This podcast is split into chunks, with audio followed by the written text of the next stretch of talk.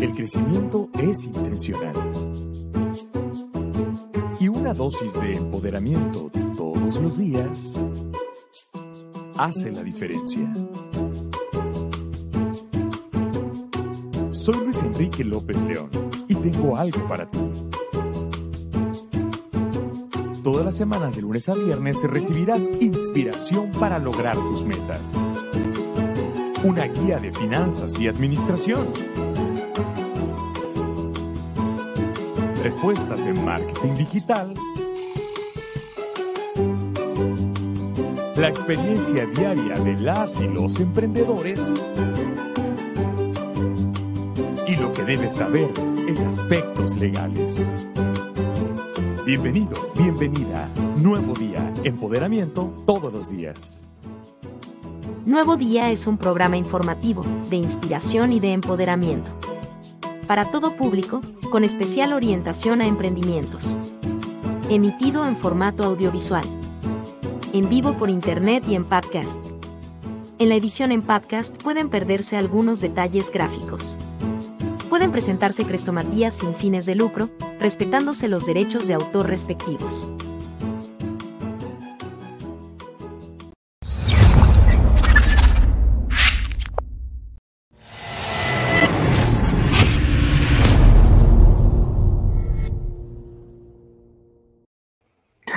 ¿Qué tal amigas y amigos? ¿Cómo están? Espero que se encuentren muy bien. Soy su amigo Luis Enrique López León y es para mí un enorme gusto darles la más cordial bienvenida a esta emisión de miércoles 23 de febrero del año 2022. Fíjense que no me di cuenta que ayer era el 22-2-22. Un día genial ayer. Hubiéramos hecho algo especial. Pero bueno, ya estamos aquí.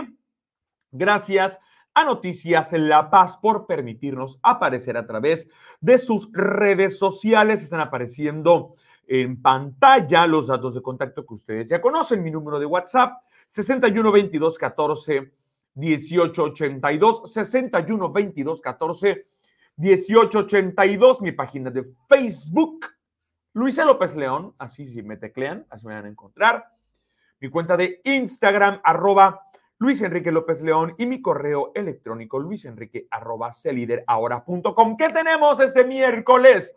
Miércoles de marketing digital vamos a irnos al baúl de los recuerdos de nuestro amigo Jul Rodríguez, que afortunadamente ha tenido una agenda de trabajo bastante comprometida y vamos a rescatar el video que hizo hace un poco más de un año al respecto de sus mejores estrategias. Fíjense nada más, sus mejores estrategias para las campañas de Facebook Ads.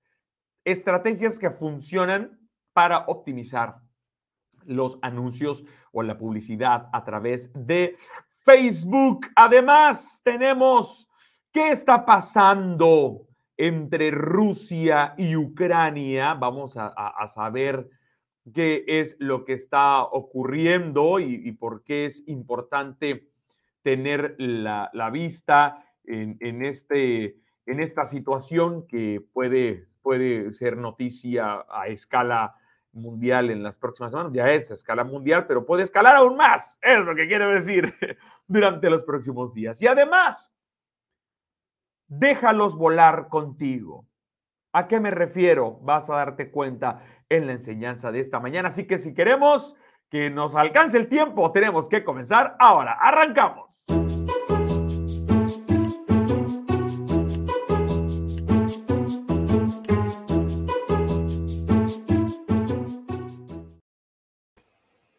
Ayer el financiero publicaba el ABC del conflicto Rusia-Ucrania. Son cinco preguntas con sus respuestas para que entiendas lo que está pasando. Agradecemos al financiero por permitirnos esta crestomatía. Y es que las intenciones rusas de invadir Ucrania se han agudizado en estos últimos días, aunque el conflicto se remonta a mediados del siglo XX. La decisión del presidente de Rusia, Vladimir Putin, de reconocer oficialmente la independencia de las autoproclamadas repúblicas separatistas de Donetsk y Lugansk, escaló la tensión en el conflicto con Ucrania y Occidente. Desde hace algunas semanas, Estados Unidos y la Unión Europea han acusado a Rusia de preparar una invasión en Ucrania. El presidente de Estados Unidos, Joe Biden, dijo el pasado 18 de febrero que cree que su homólogo, Vladimir Putin, ya decidió atacar Ucrania y que una invasión, incluido un ataque a Kiev, podría ocurrir pronto. Pero ¿cuál es el origen del conflicto? Ucrania fue una de las repúblicas que integraron la antigua Unión de Repúblicas Socialistas Soviéticas, la URSS. En 1954, para celebrar el aniversario de las relaciones entre ucranianos y rusos, el líder soviético Nikita Khrushchev le cedió Crimea a Ucrania. En 1991, cuando la URSS se desintegró, Ucrania se convirtió en un país soberano y empezó a cobrar relevancia porque en Crimea se localiza la principal flota de Rusia. Desde entonces, Ucrania quedó dividido. Una mitad de su población es prorrusa, a favor de que el país sea anexado a Rusia, y la otra mitad se inclina por Occidente y simpatiza con la idea de integrarse a la organización del Tratado del Atlántico Norte, la OTAN o la OTAN, como la han mencionado últimamente. En 2014, el, gobierno ruso organizó un referéndum para saber si los habitantes de Crimea querían o no que su país formara parte de Rusia. Y aunque la mayoría de los habitantes votó a favor de integrarse a Rusia, Ucrania desconoció el referéndum, lo calificó de ilegal y Rusia ocupó diversas zonas de Ucrania Oriental. En noviembre del 2021, el gobierno de Kiev, que es eh, la capital de Ucrania, acusó a Rusia de mover más de 100.000 tropas, tanques y otras armas a lo largo de su frontera común. Por eso que en diciembre de ese año Rusia exigió a Occidente, incluyendo la OTAN, cesar toda actividad militar en Europa Oriental y Ucrania y que la alianza no integrara en su organización a ese país ni a otras naciones que fueron soviéticas. El 10 de enero del 2022, autoridades estadounidenses y rusos se reunieron en Génova para iniciar pláticas diplomáticas. Sin embargo, las diferencias no lograron llegar a un acuerdo. Es por eso que el pasado 31 de enero, Rusia y Estados Unidos dialogaron sobre la crisis de Ucrania en una reunión a puerta cerrada del Consejo de Seguridad de la ONU. En ese momento, la embajadora de Estados Unidos ante la ONU alertó que una invasión rusa pondría en peligro la seguridad mundial. Sin embargo, el primero de febrero, Vladimir Putin rechazó que Rusia planeara una invasión. Ahora, ¿por qué hay separatistas prorrusos en Ucrania? Cuando el presidente ucraniano y amigo de Moscú, Víctor Yanukovych, Yanukovych, perdón, fue expulsado de su cargo por protestas masivas en febrero de 2014, Rusia respondió anexando la península ucraniana de Crimea.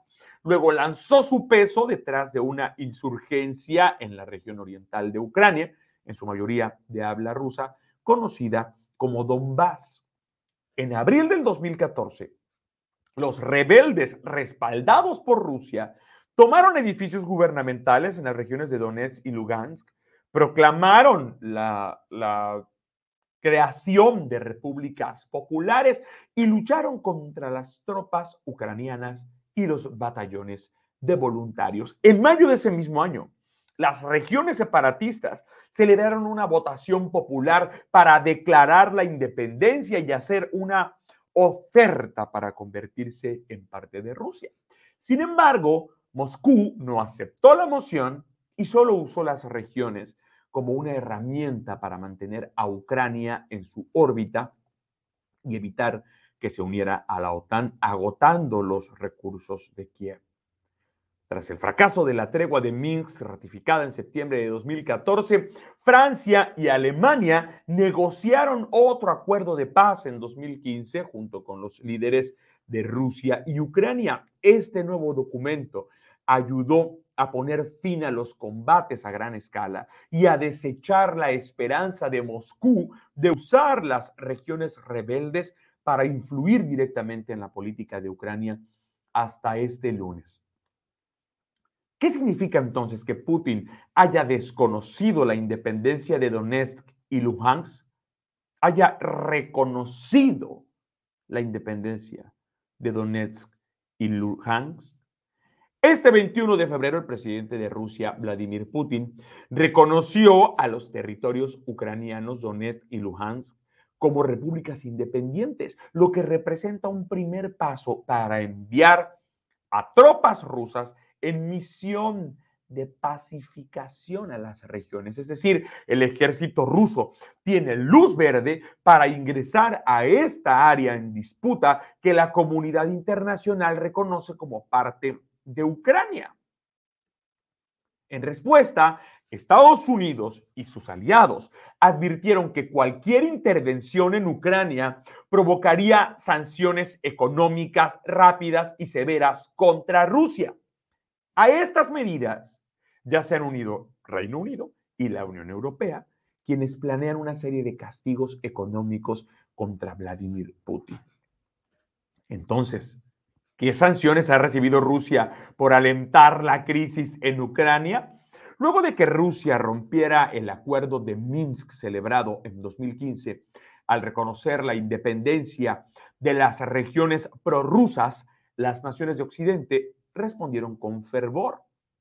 La Unión Europea y Reino Unido establecieron paquetes iniciales de sanciones para cinco bancos rusos y la congelación de los activos de Gennady Timchenko, Boris Rottenberg y el sobrino de Boris Johnson, Igor Rottenberg.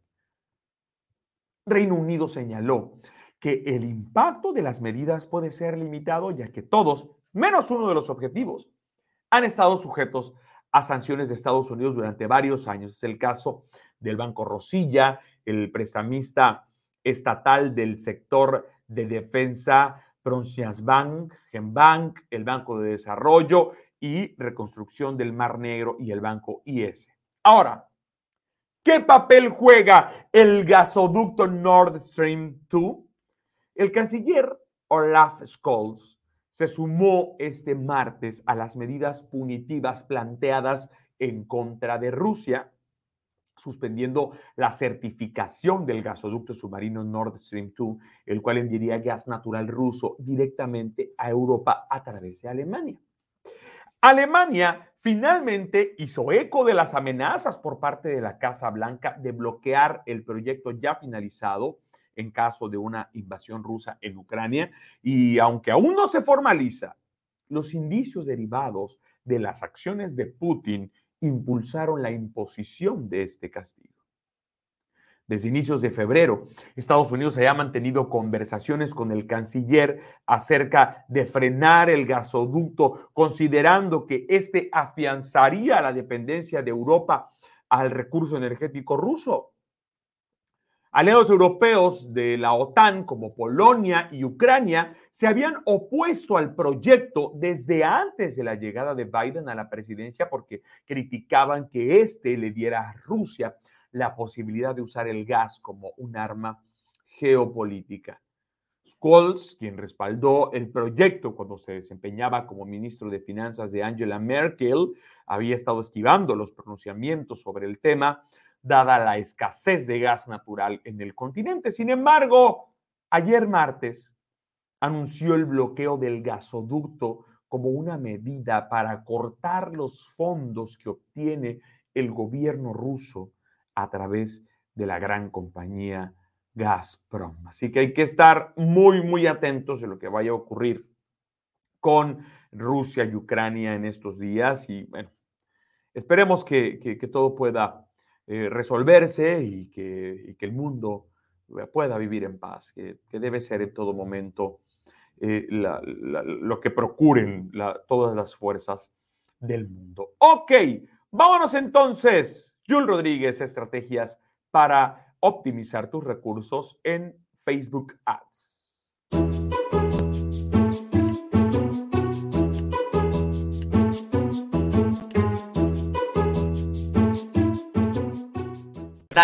Jóvenes emprendedores? Bienvenidos una vez más a este su canal, su canal de emprendimiento. El día de hoy vamos a hablar un poco de por qué la estás cagando con tus anuncios de Facebook. Mejor dicho, con tus campañas de Facebook. Tenemos aquí dos grandes ejemplos. Y creo que es este es el error número uno que cometemos muchas personas al momento de hacer campañas. Esto es una campaña, esto es un conjunto de anuncios y este es tu anuncio. No tienes que hacer esto, no lo hagas. ¿Por qué? Ve la diferencia de esto a esta estructura. Y déjame decirte algo, en los dos estás gastando exactamente lo mismo. En este caso 500 pesos y en este caso 500 pesos. Es una suposición, un ejemplo. ¿Cuál es la diferencia? La pequeña y gran diferencia es que con esto no vas a poder tener los datos que realmente necesitas para escalar tus campañas. A diferencia de esto, vas a tener suficiente información y suficientes datos para escalar las campañas y que cada vez cada cliente o cada prospecto te salga mucho más barato. Entonces, te voy a enseñar una estrategia de segmentación, porque creo que es el error número uno que cometen los anunciantes al empezar. Esto fue algo que me costó mucho trabajo entenderlo y que hoy en día lo estoy entendiendo y estoy mejorando en mis campañas. Así que te voy a enseñar la estrategia de la I al cuadrado. ¿Ok? Vamos con la estrategia de segmentación I al cuadrado. Pero antes de que vayas a ver este video, por favor, ve aquí al botoncito de suscribirte, activa la campanita de notificaciones y deja tu buen like. Así que vamos a empezar. Tenemos esta campaña. Esta es la campaña. Tenemos tres conjuntos de anuncios. ¿Ok? Estos conjuntos de anuncios, de preferencia, te digo que empieces con mínimo tres. Puedes empezar con más, puedes empezar con menos. Yo empiezo con conjuntos con 5 a 9 conjuntos de anuncios en promedio. ¿Y por qué diferentes conjuntos de anuncios? Porque cada conjunto de anuncio administra un público diferente. Entonces eso nos va a ayudar a probar o testear diferentes públicos y conocer nuevas audiencias. Entonces, ¿en qué consiste la I cuadrada? Como pueden ver, hay eh, un público que está en azul, en el conjunto de anuncios 1, conjunto de anuncios 2 también está en azul, conjunto de anuncios 3 está en azul. Y te lo voy a explicar con un ejemplo muy sencillo. En mi caso, eh, supongamos que ofrezco servicios de marketing digital. Entonces vamos a agarrar un interés que esté muy, muy relacionado con lo que estamos ofreciendo o con nuestra audiencia. En mi caso, busco personas, emprendedores que les guste el marketing digital. Vamos a colocar personas que les guste el marketing digital. Posteriormente vamos a darle clic en el botoncito que dice acotar. Escúchame bien, botón de acotar y vamos a seleccionar otro interés relacionado.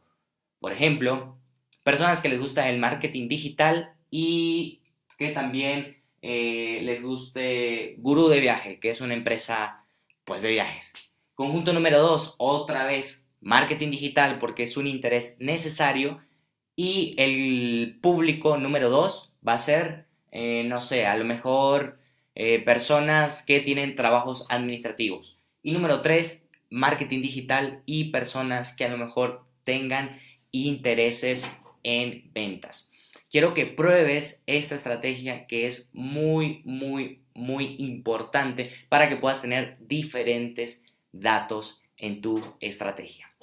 De igual forma, no está de más decirte que pruebes mínimo tres anuncios, que tengas variedad de anuncios. Puede ser un video, un carrusel, un banner, o a lo mejor un video, eh, un audio post, eh, un banner, o a lo mejor dos videos, un audio post, etc. El chiste es que pruebes diferentes formatos, ¿vale?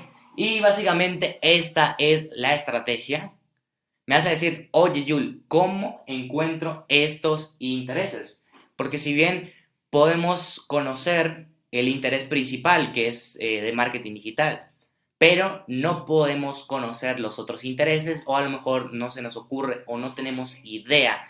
Entonces vamos a ir a una herramienta que se llama Audience Insights Ya hice un video sobre esto, te lo voy a dejar aquí arriba, clícale aquí arriba y vas a aprender cómo ver intereses relacionados a tu nicho. Y con eso vas a poder encontrar estas audiencias y aplicar esta estrategia. Señores, esto ha sido todo por el video de hoy. Espero les haya gustado, les haya encantado y nos vemos para la próxima. Bye bye.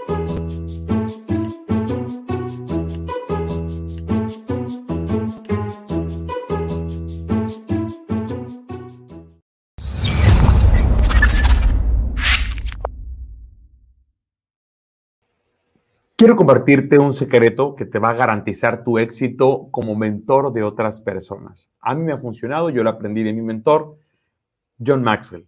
¿Estás lista? ¿Estás listo? El secreto es el siguiente. Nunca trabajes sola. Nunca trabajes solo. Ese, ese es el secreto. Sé que suena incluso, no lo sé, demasiado simple, pero es el verdadero secreto para desarrollar a las demás personas.